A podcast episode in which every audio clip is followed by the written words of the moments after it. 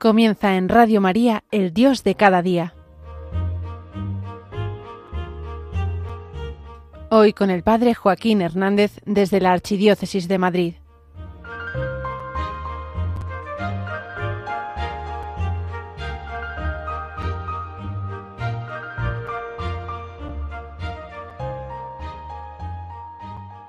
Vivimos en un mundo demasiado frenético. Normalmente nos quejamos de que no tenemos tiempo, tiempo suficiente para la gente que más queremos, para las cosas que más nos gustan o simplemente para descansar. ¿Y Dios cómo cabe en este esquema de vida? Bueno, pues lo más sorprendente es que si nosotros no tenemos tiempo, Dios ha buscado tener tiempo para nosotros. Toca despertar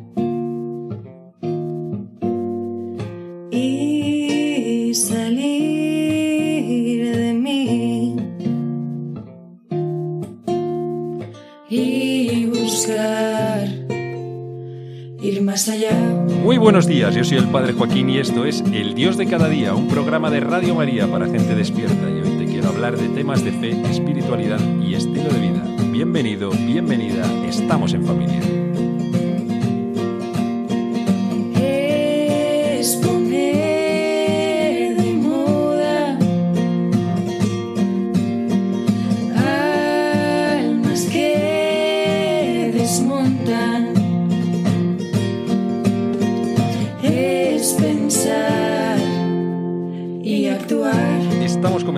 Este preciosísimo tiempo de Adviento. Me parece una auténtica maravilla el que podamos estar celebrándolo ya, aunque también te digo una cosa, la vida que rápido pasa. Si es que hace nada estábamos en Semana Santa o, en la JMJ disfrutando de, Lisboa y, y, ya estamos, em, empezando el Adviento y dentro de nada Navidad. Todo va demasiado rápido, como vengo diciendo. Efectivamente. Celebramos este tiempo de Adviento y para situarnos, lo primero, la palabra Adviento, ¿de dónde viene? Del latín, adventus. Era la palabra que, se utilizaba para designar cuando un alto dignatario, un funcionario importante, eh, llegaba a una provincia del imperio. Eh, imagínate un rey o un emperador. Bueno, pues eso era un adventus. Estaba llegando. Bueno, pues luego ha seguido pasando la historia, la Iglesia ha permanecido, esos imperios han caído, pero ella permanece. Y, hemos mm, mantenido este término para designar la venida del gran rey, del que siempre está Jesucristo. Entonces anhelamos su adviento, es decir, su venida. También otra cosa importante para empezar, para entender este tiempo de Adviento, es que nosotros esperamos su venida en tres formas distintas. La primera ocurrió, la segunda ocurre y la tercera está todavía por ocurrir. Es decir, la que ocurrió fue su encarnación y nacimiento y toda su vida, la que conocemos, con la que tenemos mm, tanta relación es la Navidad que esperamos y dentro de pocas semanas vamos a estar celebrando. Esta, esta venida la recordamos, hacemos memoria de ella. Sigue ocurriendo también en la Iglesia. Cada vez que Cristo nace en el corazón de, una persona, la Iglesia le sigue dando luz. Entonces ahí viene la segunda de sus, la segunda de sus venidas, que es la venida cotidiana, especialmente en la Eucaristía, donde más y mejor que en ese momento también en un ratito de oración que tienes. Dios viene cuando se reúne la comunidad cristiana, cuando se proclama la Eucaristía. Viene en un momento en el que por fin te decides a perdonar, o cuando abres la puerta de tu corazón a una persona que a lo mejor no se lo merecía, o que acaba de llegar. Ese es el momento en el que Jesús se hace presente hoy y viene, y esto también necesita un adviento. La tercera de las formas es su venida al final de los tiempos, lo que llamamos la parusía. Vendrá para ponerlo todo en su sitio, para arreglar todo. Al final de los tiempos, esto hay gente que a veces le da un poquito de miedo. En una ocasión estaba hablando de esto y, alguien dice, que espero que no ocurra. Y, y dijo, pero no, pero, pero, ¿qué dices? Precisamente, si los cristianos gritamos desde el principio, desde hace 20 siglos, ven Señor Jesús, porque lo que anhelamos es mucho mejor que lo que estamos viviendo ahora mismo. Si lo de ahora nos gusta y es un anticipo, imagínate lo que vendrá.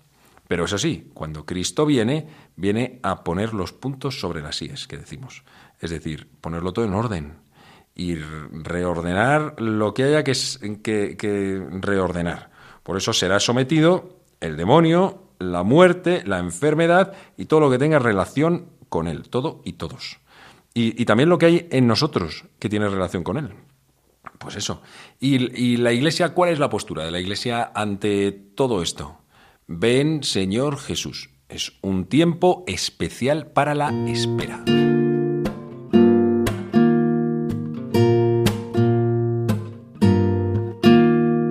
En una ocasión leí un cartel de iglesia que decía, ¿cómo va a volver aquel que no se ha ido nunca?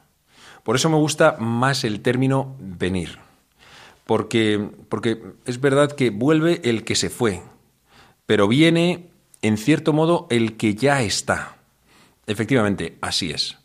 Es cierto que es que los cristianos vivimos desde el momento de la ascensión de Jesús a los cielos en un tiempo de, estamos entre, entre una presencia y una ausencia. Eh, presencia porque podemos decir que Cristo está con nosotros, ¿cómo no? Y decimos, Dios está en todas partes. Bueno, efectivamente, en algún sentido Jesús está en todas partes, pero muy especialmente dentro de su iglesia y en todos los medios de salvación que tenemos a nuestro alcance. Pero también, de otra manera, también podemos decir que no está, que hay una ausencia, porque, porque todavía no lo vemos tal cual es. Tenemos un velo delante que nos impide reconocerlo. Es el mismo velo que tenemos en la Eucaristía.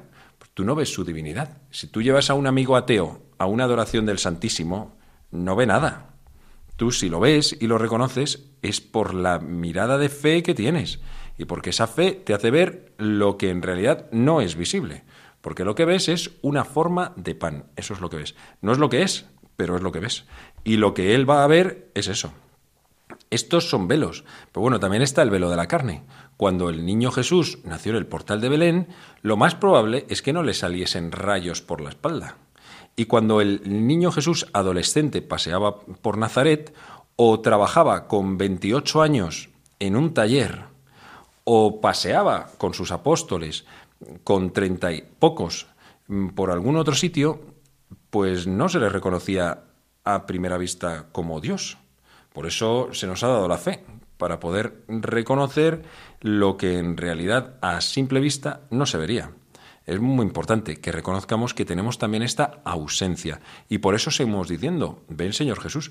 Siempre me ha llamado la atención cómo en la Eucaristía, justo después de la consagración, decimos, anunciamos tu muerte, proclamamos tu resurrección, ven Señor Jesús.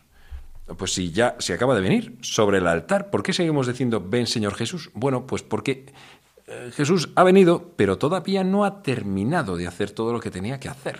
Y una de sus cosas es la venida gloriosa. Digo que no ha terminado de hacer porque está iniciada toda la obra de salvación, pero todavía no está cerrada. Hay cosas que, como ya te decía, todavía están por hacer. Mm, este tiempo de ausencia algunos lo pueden vivir también de una manera más particular.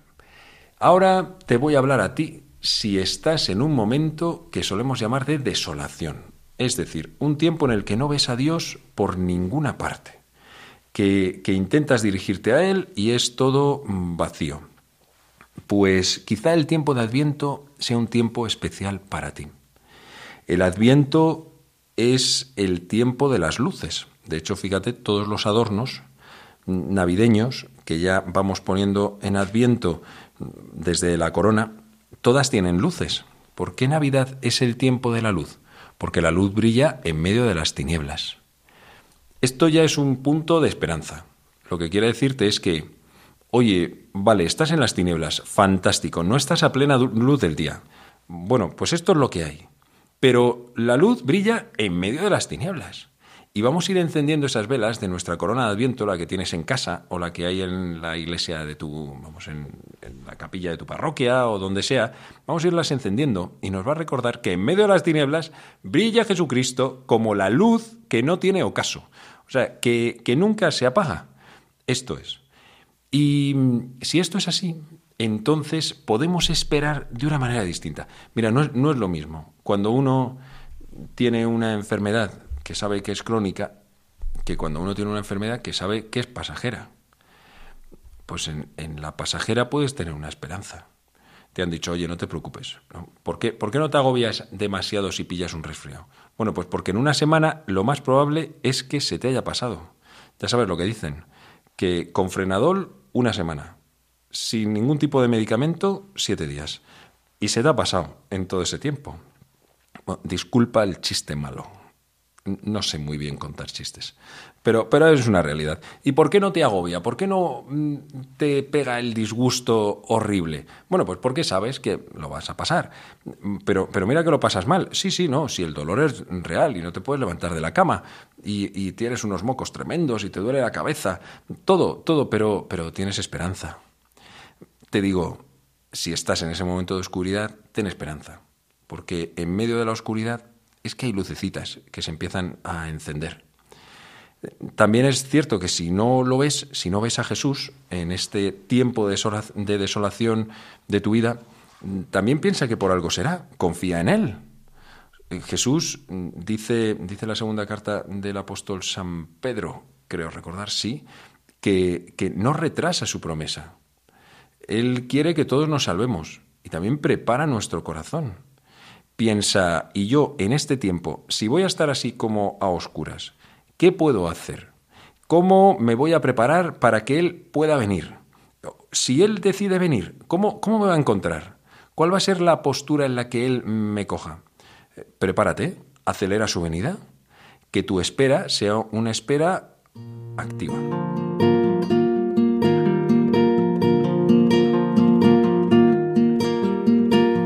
Tentación que los cristianos de hoy tenemos, que es la pereza vivimos bajo la acción de muchísimos tranquilizantes que te dicen, no, tú no te preocupes, keep calm, que no es para tanto. Tienes algo de comida, tienes casa, has podido hacer la compra, tienes un móvil, redes sociales, Netflix, tu fútbol, tu grupo de amiguetes, te has podido ir de vacaciones, estás bien, no te preocupes. Esto anula toda conciencia social y acabamos siendo incapaces de rebelarnos ante las injusticias y ante nuestra propia pasividad. Se pierde incluso la conciencia espiritual, que mira más allá. Los tranquilizantes hacen que te quedes en tu corralito y ahí estés. Claro, así no hay, en ese estado de empanamiento, no hay quien esté preparándose para la venida de nada, de nada ni de nadie, porque ya lo tienes todo completo. Es decir, ya tu vida, ya, ya, ¿a qué más vas a aspirar? ¿No? Bueno, pues, pues muchos cristianos, después de encontrarnos a Jesús, sentir su llamada, hemos experimentado que eleva nuestra vida a una categoría superior. O sea, que empezamos a vivir en una conciencia que es especial. Esto es una cosa maravillosa. O sea, que nos ha elevado. Yo mismo, yo miro mi historia. si a mí el Señor no me hubiese llamado a ser sacerdote, mi vida sería una piltrafilla.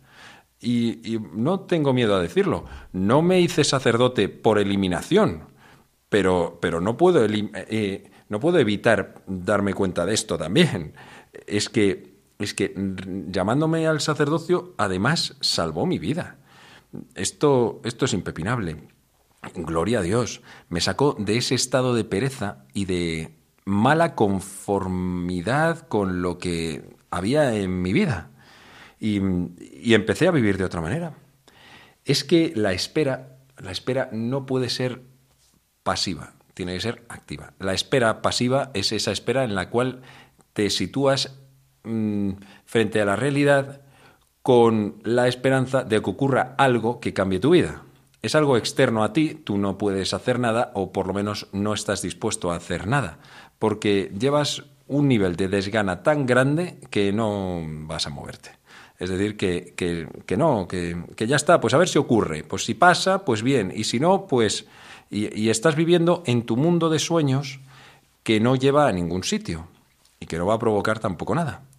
Si yo quiero que la espera dé lugar a algo real, entonces mi espera tiene que ser activa. Tengo que poner los medios para que eso ocurra. Te voy a contar algo de, unos novios a los que quiero mucho ya no son novios, pero, pero, pero bueno, te comparto un trocito de, de su historia. Ellos llevaban muchos años de, de novios y se querían muchísimo, pero llegó un momento en el que se dieron cuenta de que su relación no funcionaba. Se querían mucho, sí, pero se querían mal. Ya sabes que mm, tú puedes querer mucho a una persona, pero la quieres mal, se acaba convirtiendo eso en una relación súper tóxica y si eso no se arregla de base, entonces al final nos vamos haciendo más daño, más daño, más daño. Cuando además estás en esa situación, lo típico es querer solucionar el, el mismo problema siempre del mismo modo. Entonces al final todo recurre y al final te vas haciendo más daño, más daño. Y llegó un momento en el que se dieron cuenta de que el único modo en que podrían hacer algo era darse un tiempo. Esto de darse un tiempo también es un mito, porque, bueno, primero porque tiene muchísimos riesgos, mm, y de hecho ellos lo, lo vivieron. ¿Y, qué va a pasar si él conoce a otra chica? Y, ¿Y, si va a este otro plan y no sé qué, y allí conoce? ¿Y si dejo de gustarle? ¿Y si ya no le intereso? ¿Y si esto se apaga? ¿Y si se va el amor? Bueno, pues todas esas cosas, ¿no? Eh, era, era un riesgo. Pero también, por otro lado, decidieron que mm, ese tiempo tuviese un principio y un final. Y que en esa época se prepararían para ese reencuentro. Efectivamente. Él hizo un curso de afectividad y sexualidad. Ella hizo un, como, un, como un caminito de sanación de sus propias heridas. Él decidió incrementar sus tiempos de oración para estar más cerca del Señor. Ella pensó que si se tenía que encontrar con Él tendría que mm, ofrecerle el mejor, la mejor versión de sí misma. Pensó, wow, la mejor versión de mí misma es ser santa. Me tengo que poner las pilas yo con esto. Y, y fueron pasando los meses, muchos meses y muy largos para ellos, hasta que llegó el día en que se reencontraron. Hoy son esposos están felices y esperan su primer hijo. Qué, qué cosa tan maravillosa que los dos convirtiesen ese tiempo de espera en un tiempo activo, en el que ellos hiciesen algo. El tiempo no cura todas las cosas, que es una frase muy traída. ¿no? El tiempo todo lo cura que va, pero el tiempo no cura nada. Lo que lo cura es lo que tú haces con el tiempo. Eso sí, a nosotros se nos ha entregado un tiempo en este adviento, se nos da. Lo estamos comenzando ahora mismo. De nosotros depende si esa espera queremos que sea activa.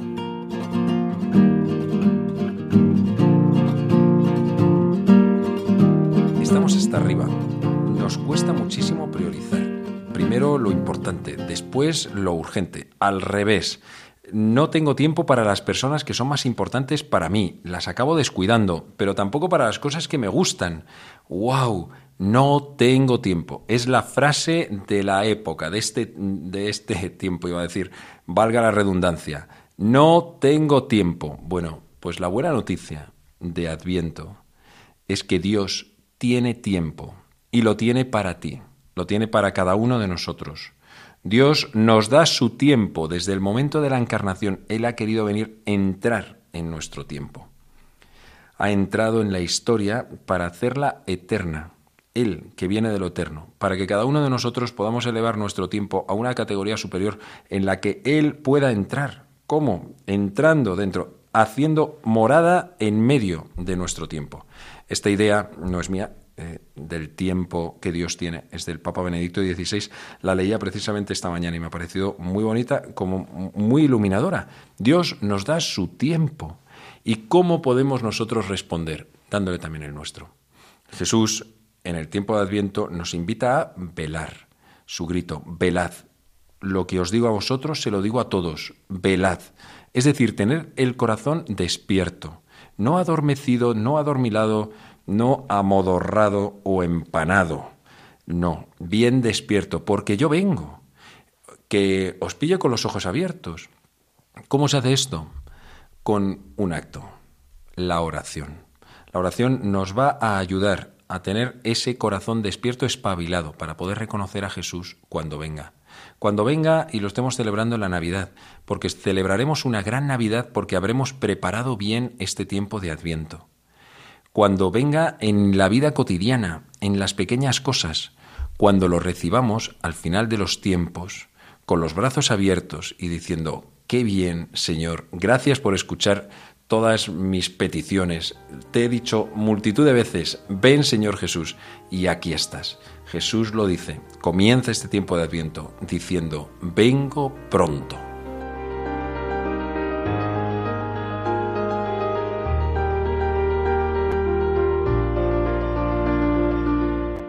Así finaliza en Radio María, el Dios de cada día. Hoy nos ha acompañado desde la Archidiócesis de Madrid el Padre Joaquín Hernández.